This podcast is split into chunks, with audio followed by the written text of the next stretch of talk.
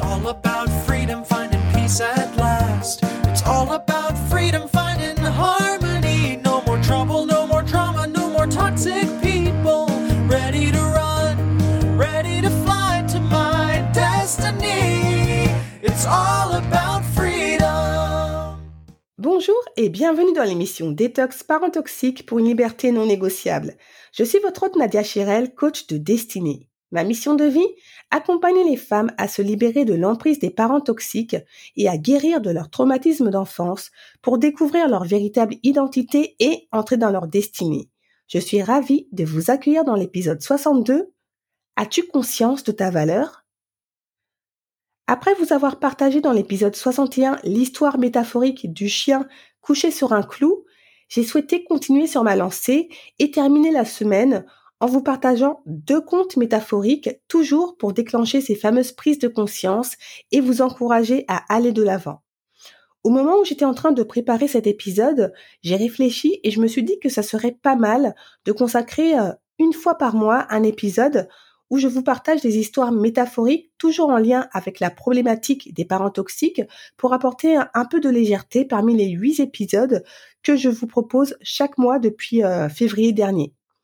Le sujet des parents toxiques étant assez lourd, même si je m'applique à rendre les épisodes digestes et agréables, je trouve qu'apporter un peu de fraîcheur euh, dans le mois et euh, retomber le temps d'un instant en enfance tout en prenant sa cure de détox à travers des histoires puissantes et inspirantes, ça fait du bien. Ça, ça détend.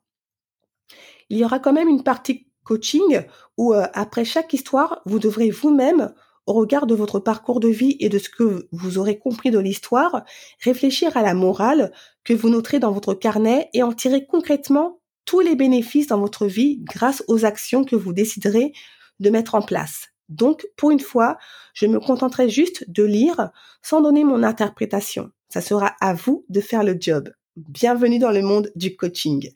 Allez, trêve de bavardage, place aux histoires, c'est parti. La jarre abîmée.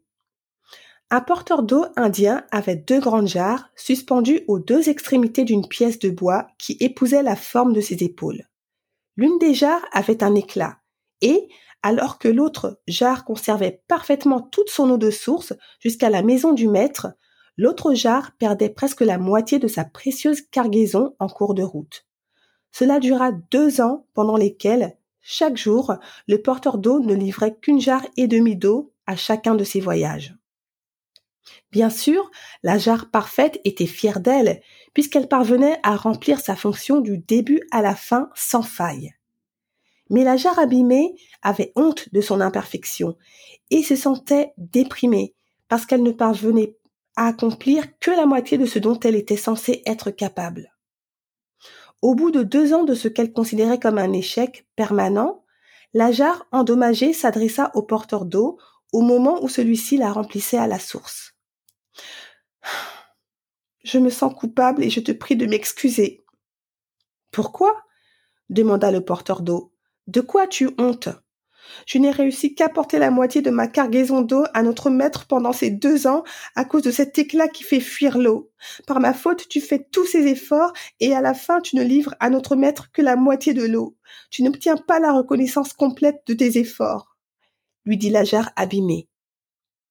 Le porteur d'eau fut touché par cette confession et, plein de compassion, répondit Pendant que nous retournons à la maison du maître, je veux que tu regardes les fleurs magnifiques qu'il y a au bord du chemin.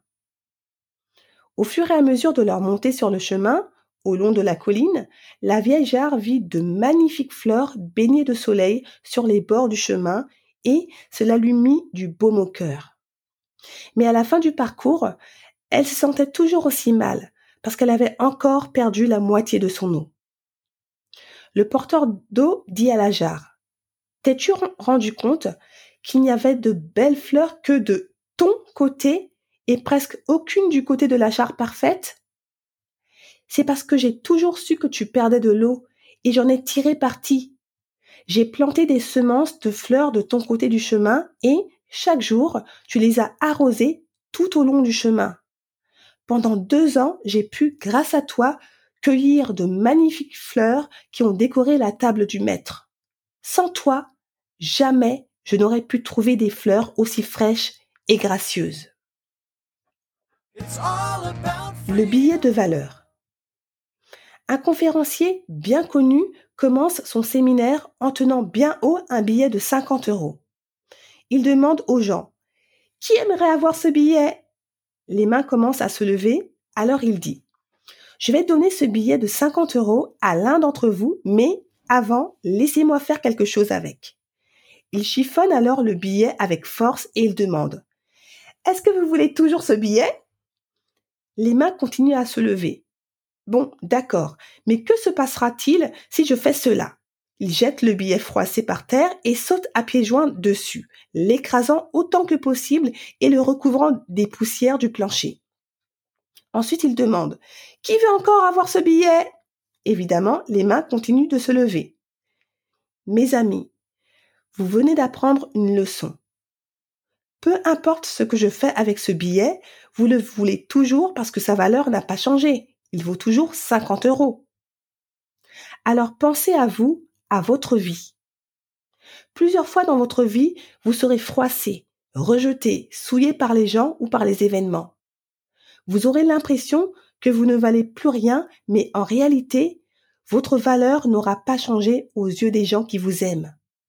La valeur d'une personne ne tient pas à ce que l'on a fait ou pas, vous pourrez toujours recommencer et atteindre vos objectifs car votre valeur intrinsèque est toujours intacte.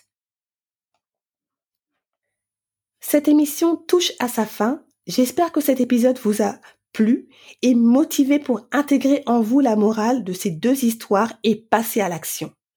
N'hésitez pas à les réécouter afin que vous les imprégniez progressivement. Avant que l'on se quitte, je vous partage le témoignage d'une auditrice, Iris. Merci infiniment Nadia pour votre travail. Je vais m'empresser de découvrir votre podcast qui accompagnera certainement mes lectures et mes actions. Je vous souhaite une belle semaine, mille sourires. Merci beaucoup Iris, merci, ça fait toujours euh, plaisir de recevoir ce, genre de message. Euh, franchement, c'est euh, c'est touchant et c'est encourageant. Donc merci, merci, merci beaucoup pour ton message et pour tous les messages que je reçois, bien entendu. Si vous pensez que cet épisode peut encourager quelqu'un, surtout n'hésitez pas à le partager et à laisser un avis et un 5 étoiles sur Apple Podcast ou Spotify pour gagner toujours plus en visibilité auprès des personnes victimes de parents toxiques. Merci pour toutes les personnes qui prennent 30 secondes de leur temps pour voter et à nouveau pour votre fidélité et vos retours toujours super encourageants. En attendant, on continue le combat, on ne lâche rien. Je ne les répéterai jamais assez, plus on sera nombreuses et nombreux à lever le tabou des parents toxiques, moins ils auront d'emprise.